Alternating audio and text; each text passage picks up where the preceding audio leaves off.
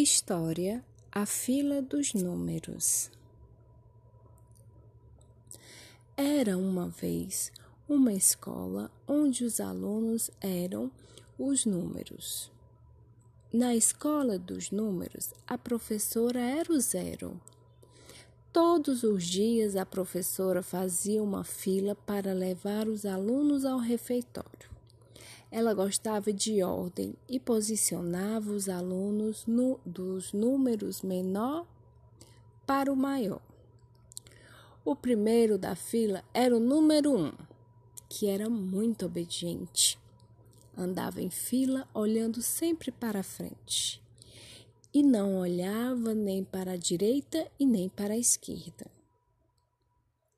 Seguindo seu exemplo, vinha o segundo lugar, o número 2, e em terceiro, o 3, e em quarto lugar, o número 4.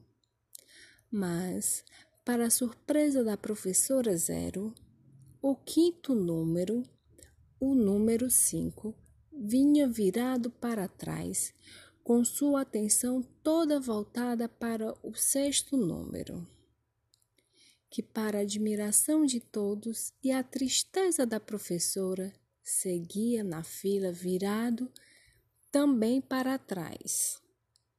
E como se não bastasse, de ponta cabeça. Isto mesmo. O, o número seis andava de cabeça para baixo e não tinha jeito de se arrumar. Mas, felizmente, os números 7, 8 e 9 não seguiram o exemplo do número 5 e 6 e seguiam na fila virados para frente, como os demais colegas números.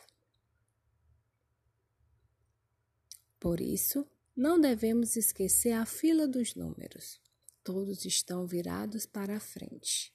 Somente o 5 e o 6 estão virados para trás.